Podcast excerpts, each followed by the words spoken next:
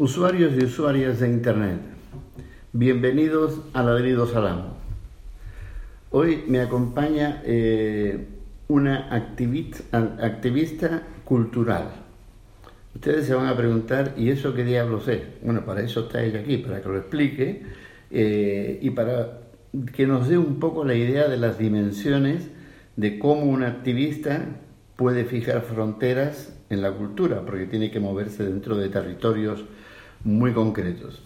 Neuflores y neusflores.com en el caso de su web eh, en internet.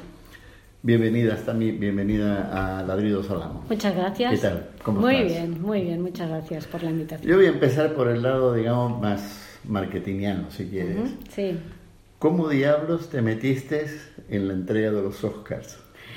Vale, esto sí siempre suele ser como lo más llamativo, ¿no? Pero quizá no sea lo más importante que he hecho, pero sí que es verdad que a la gente le interesa mucho saber cómo uno se mete por esos parajes, ¿no? Con, entre la gente de la jet set artística, ¿no? Y, y bueno, pues es un poco como todo en la vida, ¿no? Uno se fija objetivos, eh, lucha para conseguirlos y si tiene suerte, que tampoco es suerte, es trabajo, es conocer a la gente que te puede ayudar, es... Eh, ¿Y, con quién tuviste que pelear para, para llegar hasta allí?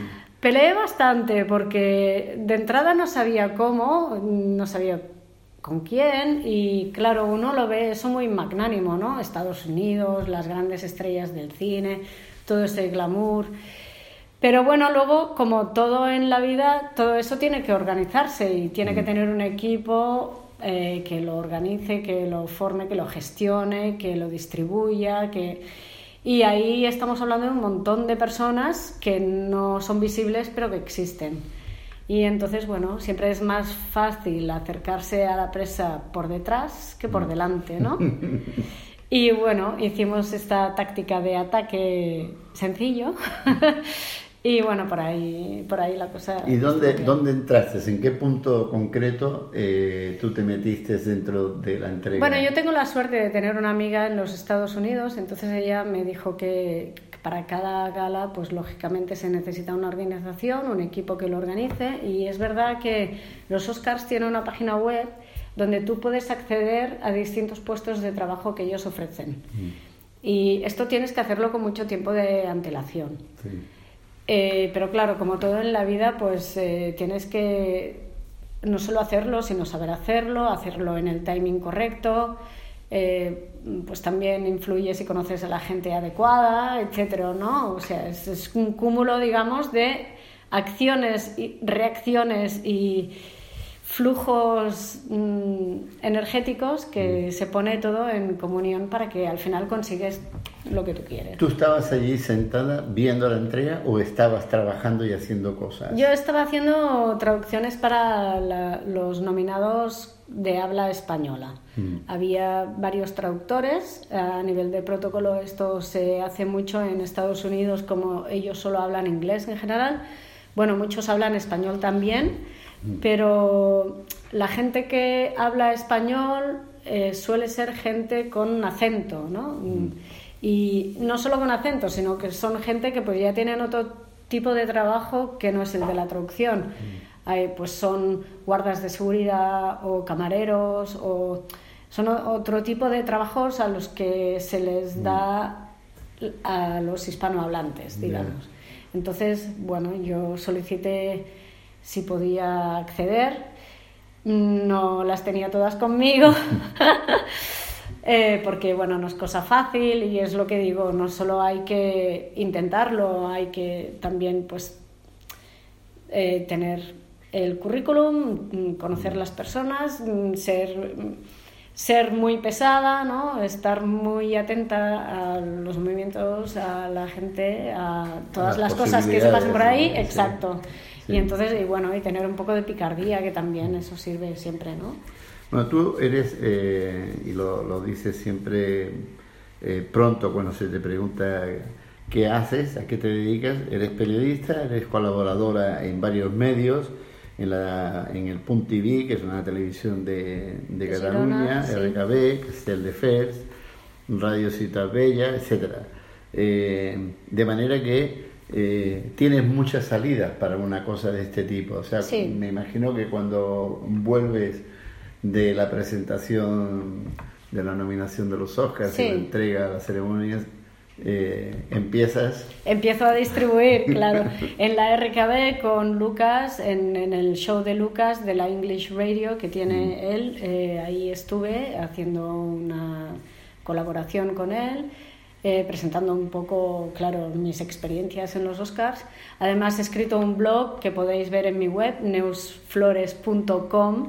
Hay un acceso al blog y ahí podéis ver no solo lo que he hecho en los Oscars, sino también la entrevista que le hice a Isaac y la Cuesta en los premios Gaudí de aquí mm. de Cataluña por su película Entre dos aguas, que ganó un montón de premios este año. También ganó la, la Concha en San Sebastián el año pasado. Entonces, ahí en mi blog podéis ver un poco todo lo que hago. Aparte que la página web pues tiene más fotos de mí, tiene también audios de radio tiene enlaces a entrevistas que me han hecho. Hay una muy buena del Huffington Post mm. que me hizo el año pasado, que ahí explicó un poco pues, todos los problemas que tiene meterse en el mundo de la cultura. Pero no siempre son problemas, porque son problemas en este país, que el, el gobierno no entiende que la cultura es importante, pero si te vas a Francia, por ejemplo, Ahí todo es bastante más fácil. Mm. A nivel cultural, incluso te invitan, es una mm. cosa increíble, ¿no? No sé, eh, Inglaterra, por ejemplo, estuve en el Festival Moves de Brighton, de música eh, de grupos que salen en Brighton, que salen como setas, y ahí pues eh, me eligieron como panelista para dar una charla. Mm. y, sale fácil, en esos países sale fácil. Aquí te ¿Te ocurriría algo parecido? No, aquí más bien tengo que andar yo persiguiendo a la gente muchas veces, ¿no? Pero, pero no, sí que es verdad que el hecho de haber podido tener experiencias a nivel internacional te da muchas tablas y la gente te busca mucho. Mm. Ahora cada vez me es más fácil y menos complicado encontrar dónde, dónde poder eh, no solo producir contenido, sino además distribuirlo y, y tener más más acceso. Vamos a suponer que tienes que, que, definir lo que haces, es decir, como activista cultural, eh, como estábamos hablando antes, eh, tu abuela te ve pasar por el pasillo y dice, oye Neus, ¿a qué te dedicas ahora? Y tienes que explicarlo. Sí, bueno, yo a mi abuela le diría que yo me he metido en el mundo de la cultura para dar voz a la gente que no la tiene. Y no solo a los artistas en sí mismos, o a los chefs o a los músicos o a toda la gente que está metida en la cultura, sino también a la audiencia, porque mm. un, un, público que no recibe contenido cultural suficiente como para que le haga pensar es, es, un, es un holograma de sí mismo. Entonces, yo creo que la cultura es esencial y necesaria para abrir la mente de la gente. Mm. ¿Y qué hago como activista cultural? Mm, menear, menear mentes, menear cultura, menear gobiernos, menear todo lo que puedo. Y menearme yo, claro, y yo la primera que se menea. Y por ejemplo, ¿cómo escoges a, las víctimas? O sea, ¿cómo decides voy a ir a por esto o voy a ir a por ese? ¿Qué es lo que te atrae en un momento determinado que ves además? ¿Qué es lo, qué es lo que te da la continuidad? Porque claro, ir a por un artista eh, conocida, una actriz, etcétera, vale, está muy bien, ya sabemos mm. lo que eso puede significar. Pero esto que dices de eh, darle, digamos, toda la parte que tiene de sustrato cultural significa que tiene que haber una cierta continuidad. Claro, no, y además no solo continuidad, sino tiene que generar interés, porque si no mm. pierdes toda, toda, toda, toda, la inercia, ¿no? Eh, sí, efectivamente, pero bueno, yo me, tengo una edad ya en la que más o menos puedo seleccionar, hacer lo que me gusta, o no solo lo que me gusta, sino lo que me encuentro en sintonía. Mm. Con, no solo con una cosa, sino con una persona, con un proyecto. Con... Si no estoy en sintonía, lo... me cuesta mucho terminarlo, ¿no? Mm. Eh, a veces ni empezarlo, porque... Eh, no, no, no, no, puedo estar perdiendo el tiempo o, ir yendo detrás de la gente o, o, estar invirtiendo dinero en cosas en las que luego no hay un resultado o incluso colaborar con gente que después no me paga, ¿no? Es, Estas cosas no... Eh, es, a ver, es, igual un poco cruel decirlo, pero yo tengo que sobrevivir también. Yo tengo dos hijas en casa yo, y tengo una experiencia y soy profesional. Yo no puedo... ¿Dónde está lo cruel? No, me refiero que a veces hay gente pues que para promocionarse o lo que sea sí que eh, accede a, trabajar gratuitamente o a hacer cosas que le disgustan o yo por suerte pues mm, tengo una estabilidad económica que me permite a nivel cultural elegir exclusivamente lo que quiero, los proyectos que quiero y con la gente que quiero. Mm. Y esto para mí es un lujo y por eso me gusta tanto hacerlo y creo que por eso los resultados también mm. son como son, son buenos, son inmediatos, son rápidos, son eficientes y por eso la gente viene a buscarme.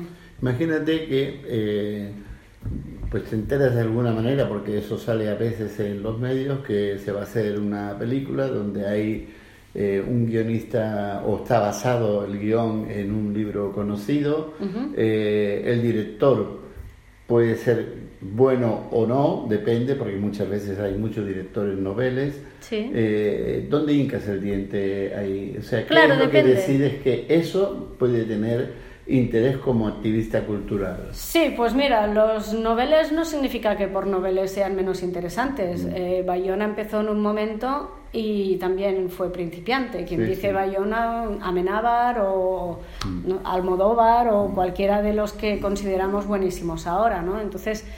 ¿Te has encontrado con ellos en algún momento en esa fase, en esa etapa? En, en esa etapa no. Bueno, a Bayona le conocí cuando la primera vez que le vi había acabado de hacer lo imposible mm. y estaba ya eh, preparando el Jurassic World que ha mm. hecho ahora. Mm. Y la última vez que coincidí con él fue hace nada en el CCCB que dio una charla de Cosmópolis, que es la literatura eh, amplificada. ¿no? Entonces, eh, con Bayona he coincidido un par de veces. sí que es verdad que no somos íntimos amigos, pero bueno, tengo un par de fotos, entonces eso lo demuestra, ¿sabes? No, pero me vengo a referir que, que, un director, por el hecho de ser novel, no tiene por qué ser ni malo, ni, ni tiene que, que, significar un obstáculo el hecho de ser novel a que yo me implique o no en su mm. proyecto. A mí tienen, no tienen que venderme la moto, a mí lo que tienen que hacer es seducirme con su pasión.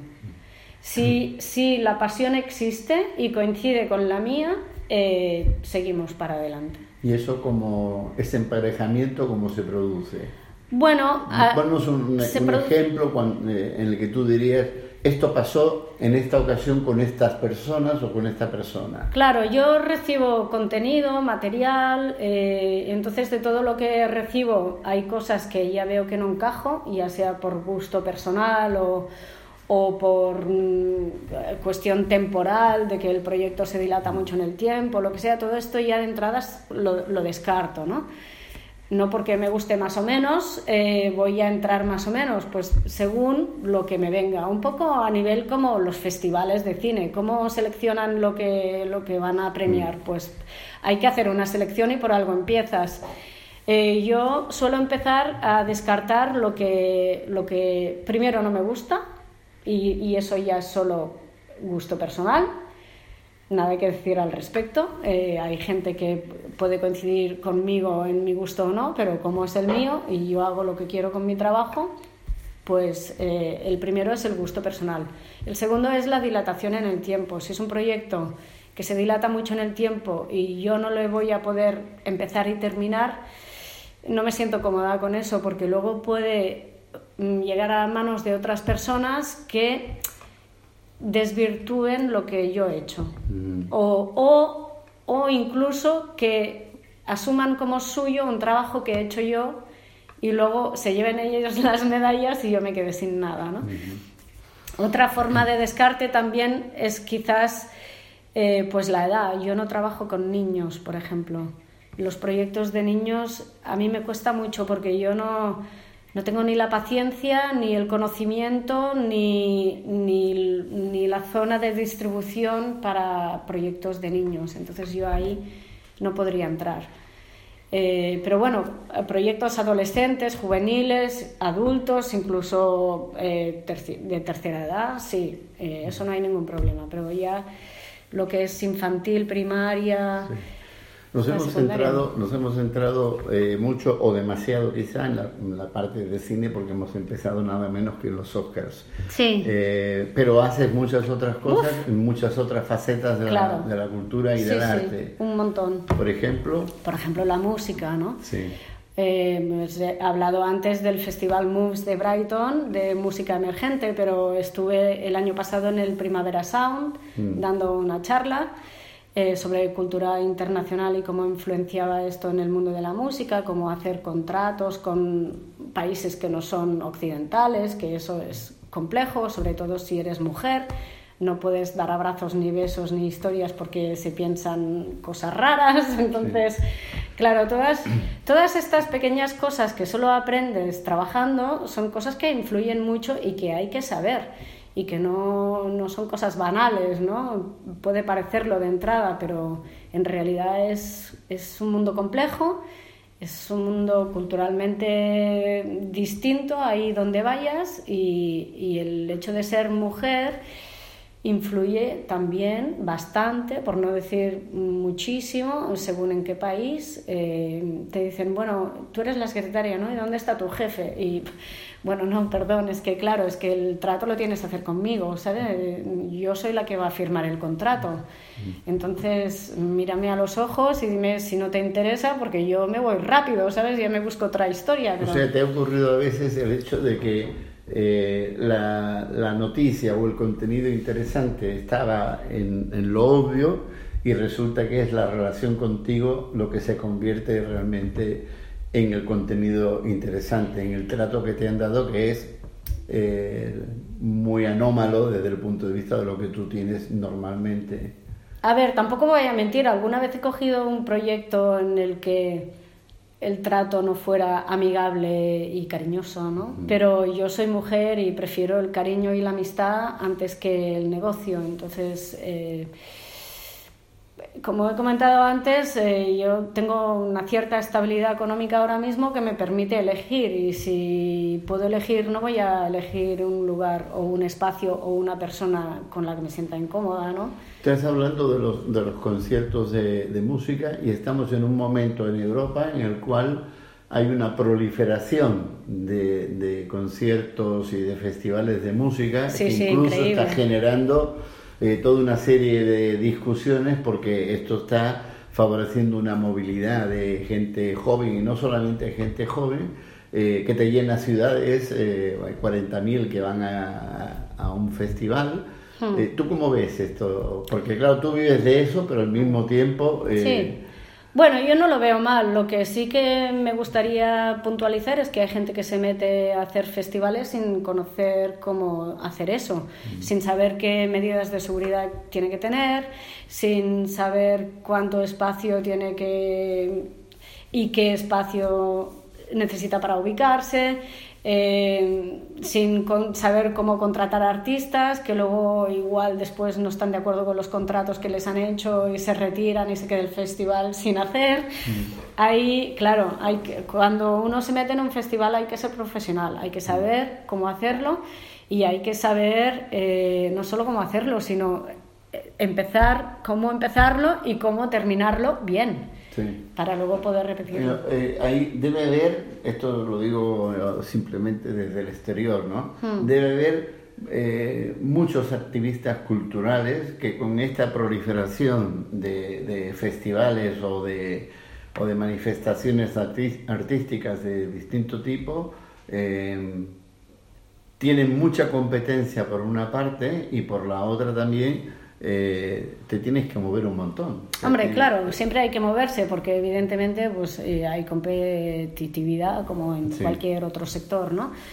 Pero yo creo que mm, dentro de la cultura lo que es esencial, o al menos para mí es fundamental, es que cultura no signifique algo de élite, pegajoso, anticuado y casposo. No, la cultura es lo que haces todos los días y lo que igual puede ser cultura lo que hace una niña mm, colgando su vídeo en internet por primera vez como lo que está haciendo Jennifer López que lleva 30 años, ¿sabes? Entonces, eh, ¿dónde están los límites? Realmente yo no lo sé. A mí me mueve, lo que me hace mm, vibrar mm, por dentro y lo, que, y lo que yo considero que tiene un, un nivel, a mi entender, que yo puedo hacer progresar. Entonces, si yo le puedo ayudar a ese proyecto a progresar, ya sea en distribución, sea en calidad, sea en marcas, sea en, estímulos visuales para el público, sea si yo puedo aportar mi granito de arena para que ese proyecto mejore y sea mejor comprendido para su público, que no tiene por qué ser el gran público, igual es solo los adolescentes o pues yo encantada. Y... Tú tienes que funcionar de cierta manera, por lo que dices, como una especie de, de sensor cultural que tenga además una cierta relevancia también, porque si yo, por ejemplo, te sigo, eh, o, me encuentro contigo eh, dentro de todo lo que es la barahunda de ofertas de información, etcétera, eh, tengo que saber apreciar estos aspectos que estás diciendo. O sea, no, aquí no hay simplemente una información del tipo cotidiano que te encuentras a lo mejor en un medio, sino algo más.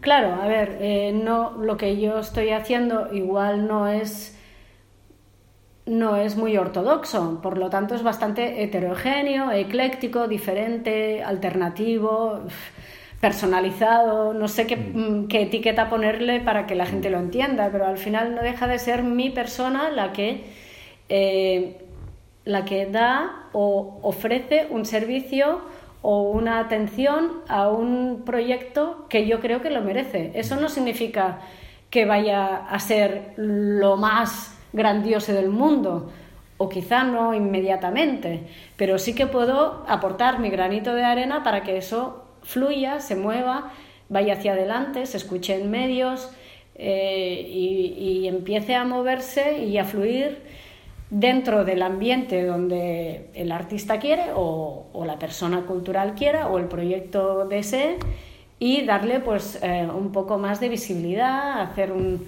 un poco de eh, no sé, como de, ya lo diré, como de...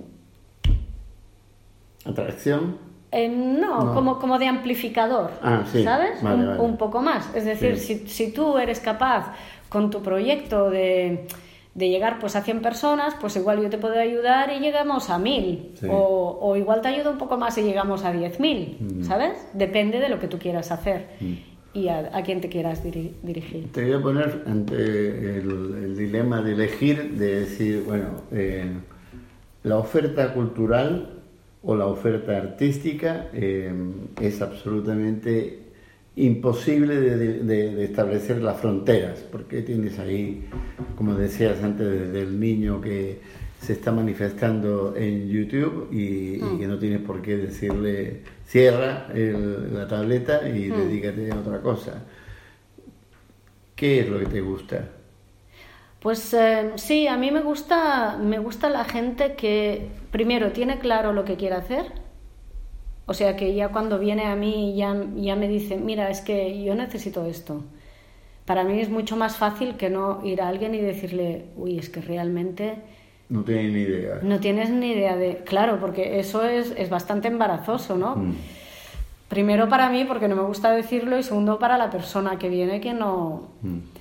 Yo tampoco soy Risto Mejide, ¿sabes? Entonces mm, yo soy bastante sensible, que no digo que Risto no lo sea, ¿eh? pero me, me, refiero que él pues ha, ha, generado un personaje que digamos que ya todo el mundo ve como, uy, a ver qué es lo que me va a decir. Yo, yo más bien soy muy fácil, muy sociable, entro bastante bien a la gente, creo. La gente con la que trabajo eh, tenemos una relación profesional, pero también algunos terminan siendo amigos para el resto de mi vida y, y entonces a mí lo que me mueve, no solo como mujer, sino como persona y como como ente cultural es algo que pueda interesarme no solamente a mí, sino al resto del público. Pero yo empiezo por lo mío, porque yo necesito estar cómoda. Bueno, yo en realidad cuando te preguntaba qué es lo que te gusta, preguntaba también sobre estos aspectos, pero también si tienes que elegir entre cine, determinado tipo de cine, teatro, determinado tipo de teatro, exposiciones o lo que sea, mm, ¿por qué te decantas? Yo, a ver, me decanto generalmente por lo que yo considero bueno, que no mm. tiene por qué ser lo que considera todo el mundo bueno, pero mm. hay películas que veo de entrada que, que intento no juzgarlas, pero que cuando termino de verlas digo, no, esto no, esto no es lo que yo no es de lo que yo quiero hablar o no es, no es mi estilo o, o, me parece que se han gastado demasiado dinero para decir muy poca cosa y entonces ya no podría ser objetiva con que tampoco en general el objetivismo es bastante difícil porque yo suelo ser muy subjetiva, muy pasional y si no entiendo las cosas o no las veo desde mi punto de vista, pues igual que digo lo que me encanta, también digo lo que me disgusta, ¿no? Entonces, ¿qué, es lo que me puede gustar a nivel de cine? Bueno, hay clásicos que me encantan y adoro. ¿Blanco y negro? Blanco y negro también, y color también. No sé, Hitchcock me parece alucinante. Y luego, nos, mm, que te diría, grandes nombres del cine, Kubrick es para mí creo que lo más. Y si ya vamos a películas concretas, pues alguien voló sobre el nido del cuco, me mm. parece una cosa flipante. es que me parece que la mente que, que, se tiene que tener para hacer una película así, ¿no? Eh, bueno, eh, es que hay tantas. Madre mía, ahora sí empiezo a pensar, no sé, más cercanas, Big Fish, eh, Interstellar, no sé, películas que realmente me han movido por dentro, ¿no? Que han sido como un hito, como que sales del cine y dices, ¡buah! Esto es un clásico, ¿no? Esta película ya, en el mismo instante en el que sales, ya te hace pensar. No sé, Inception, por ejemplo, es una película de estas que te hace pensar mucho, ¿no? Hablar de ellas, comentarlas con los amigos, en casa cosas que me conmuevan por dentro, ¿no? La música también igual. Perdona aquí los saltos, ¿eh? Claro, sí, sí, sí. Eh, ¿Te irías a una exposición de pintura? Sí, lo he hecho muchas veces. Sí, sí, muchísimas veces. Me encanta la pintura. ¿Para ver a uno que está recién eh, tirando de pincel o para ir a ver pintura de consagrados? Pues todas, de todo tipo. Pues he ido a ver, mm, por ejemplo, no sé, recientemente Velázquez en el Casa Forum y después he ido a ver a un amigo pintor que se llama Callum Robertson, que es de Nueva Zelanda, que él, pinta con efectos maoríes y historias así. Eh, es estupendo, ¿eh? Sí, es genial. Luego he estado en galerías de arte, aquí en Barcelona muchas, muchísimas, La Pared, por ejemplo, no sé, muchísimas galerías de arte, el Museo de, de Arte Europeo, de arte moderno que hay ahí enfrente del Picasso. ¿Vosotros conformáis una cierta comunidad de, activistas del arte y de la cultura? ¿Tú podrías detectar que hay también eh, gente que está entregada en cuerpo y alma a esto eh, y que no, no necesariamente están ni en los grandes medios, pero que sí tienen eh, una periferia de, de seguidores que comen, beben y procesan y metabolizan cultura gracias a lo que hace esta comunidad. Claro, claro, sí, siempre hay gente dentro del mainstream y gente un poco fuera del mainstream y luego gente mm, subversiva y gente de garaje ya radical, ¿no? Hay, claro, hay en todos los ámbitos hay de todo, ¿no? Luego hay eh, últimamente ha habido proyectos culturales muy interesantes, no sé, Le Cool es un ejemplo, ¿no? Eh, ha, habido otros que ya llevan mucho tiempo, como Time Out o como, no sé, hay muchísimos ¿no? que, que han salido así. Luego, mainstream, evidentemente, pues que hay, hay los grandes, el Teatro Nacional, el CCCB, mm. eh, los grandes, pero están tan encorsetados por lo que pueden hacer y lo que no pueden hacer, por, por las directrices oficiales, digamos que hay muchas cosas que se les pierden. Mm. Aún así, hay, hay grandes espacios que son bastante alternativos y que ofrecen grandes cosas, como el Art Santa Mónica, por ejemplo, que, que siempre tiene cosas muy sorprendentes y, realmente impresionantes, algunas que dices, guau, ¿y cómo está esto en, en el art y, y, no, por ejemplo, no sé? Vamos a terminar con una, con una pincelada sobre todo lo que tiene que ver con el arte digital y, la media y todo ese tipo de cosas. ¿no? Sí, sí, eh, esto no estaba y de repente está. Y está además en muchos casos en el centro de, manifestaciones artísticas. Eh, ahora está entrando el videojuego, donde ya no es simplemente aquellas figuras eh, bastante esquemáticas, sino que ahora los videojuegos son verdaderas casi obras de arte en el sentido de que la combinación... Sí, son películas enteras. son películas y todo eso. ¿Cómo lo ves eso? ¿Cómo has, has, entrado en eso? Sí, sí, claro, mucho, realidad virtual y todo. Sí, los gamers llevan ya casi 20 años existiendo y, y, cada vez los juegos son mucho más sofisticados y sí, sí, se convierten en películas enteras y no solo no son solo películas, porque además son interactivos y, te, y, puedes hacer juegos de rol y, no sé, mi sobrino, por ejemplo, se, se, pasa bastantes horas conectado en juegos haciendo comunidad con sus amigos online. Es decir, que ahora hay otra forma de comunicarse, hay otra, otras formas de acceder a la cultura. Eh, antes a los cómics se les decía que no era cultura, ahora son cultura porque son antiguos, no anticuados, sino antiguos. Entonces, eh, bueno, lo mismo creo que va a suceder con esto. Ahora los juegos se les ve como, como secundarios del cine, pero en realidad cada vez evolucionan más rápido. La realidad virtual está yendo a pasos agigantados. La inteligencia artificial, hay médicos que ya pueden operar a distancia. O sea que esto estamos solo al principio de lo que va a pasar. ¿Tú lo verías como una manifestación artística, el hecho de que un médico pueda mover el bisturí? en la otra parte del mundo y hacer una operación. Eh, pues si es solo por salud, igual no se puede considerar artístico, pero si el hombre hace por salud un punto de cruz fantástico que, que se viraliza y, y, que además conmueve a la gente por dentro y la emociona, entonces sí es arte, mm. porque el arte en definitiva es algo que tiene que tocarte, mm. tanto si te gusta como si te disgusta, ¿no? Cuando el, el primer el lavabo que se expuso en una exposición no como baño para usar, sino como obra de arte, fue un escándalo, ¿no? Y, eso era arte moderno. Hubo mucha gente que no lo entendió. Mm. Bueno, hubo mucha gente que aún sigue sin entenderlo. Y yo no digo que yo sea una gran mente y lo entienda mucho, tampoco, pero al final el arte es algo que te hace reaccionar. Del mismo modo que John Lennon hizo reaccionar a la gente cantando Imagine, pues eh, tú puedes hacer reaccionar a la gente poniendo a, una imagen del rey Juan Carlos en frente del Macba, que no sé si te acuerdas, pero tuvieron que retirarlo. Entonces, claro, hay muchas formas artísticas y expresiones de hacer arte. Y tú puedes considerar arte algo muy elitista, pero arte en definitiva es algo que te conmueve, por bien o por mal, te hace reaccionar y, te genera una sensación. Y a partir de entonces ya...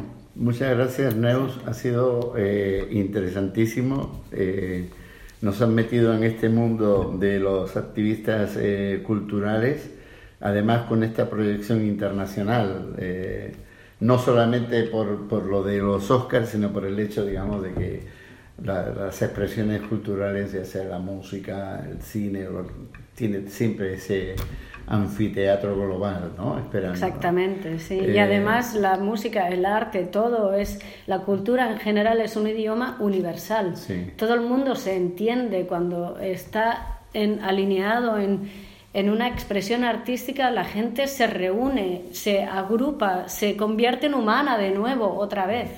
Se, se revaloran, se revalorizan valores que se creían perdidos solo por la cultura. Entonces yo creo que merece la pena revivir. Muchas gracias, Neo. Eh, ha sido, te digo, muy, muy interesante y eh, la gente cuando vea un poco el el breve que vamos a publicar, donde está tu, tu experiencia con los enlaces a lo que hay sobre ti eh, en Internet, eh, verá que todo esto que estás diciendo eh, está ahí. O sea, ahora ya no es un discurso, sino que es simplemente las obras que has ido construyendo durante sí, todo es el fruto de mi experiencia en este campo que en este país está muy denostado sin, sin sin razón, sin razón. No debería ser porque tenemos grandes creadores, grandes artistas, tenemos incluso el mercado porque la gente consume. Es solo que no entiendo, hay algo que falla, hay algo que hay que estructurar bien y, sentarse y ponerse en serio y profesionalizar este sector al máximo, ¿no? Bueno, esto, esto que te preguntaba antes de esta comunidad de, activistas culturales que existen además en, todos los estratos, ¿no? Desde, como decía, desde el garaje hasta eh, los grandes medios pero que ahí en el medio es donde estamos todos, en realidad, ¿no? Eh, lo que es eh, el maldito ciudadano medio, que es el que consume, quiere y necesita realmente este tipo de expresión para comprender, en última instancia, este puñetero mundo que nos ha tocado en suerte. Sí, y déjame decirte que al final la cultura es uno mismo. Si, si mm. tú no, no te mueves en ámbitos culturales de algún tipo, ya sea los juegos online, los cómics, la música, el, cine, el arte, eh, la gastronomía. Hay, hay, tantos espacios culturales que siempre hay algo que te pueda interesar. Entonces levántate del sofá, muévete, lleva a tus amigos, disfruta de la vida y abre tu mente y sé feliz. Usuarios y usuarias de Internet, espero que hayáis disfrutado de la charla con, con Neus Flores eh, en Ladrido Salamo y os espero en la siguiente edición. Muchas gracias por estar con nosotros. Gracias.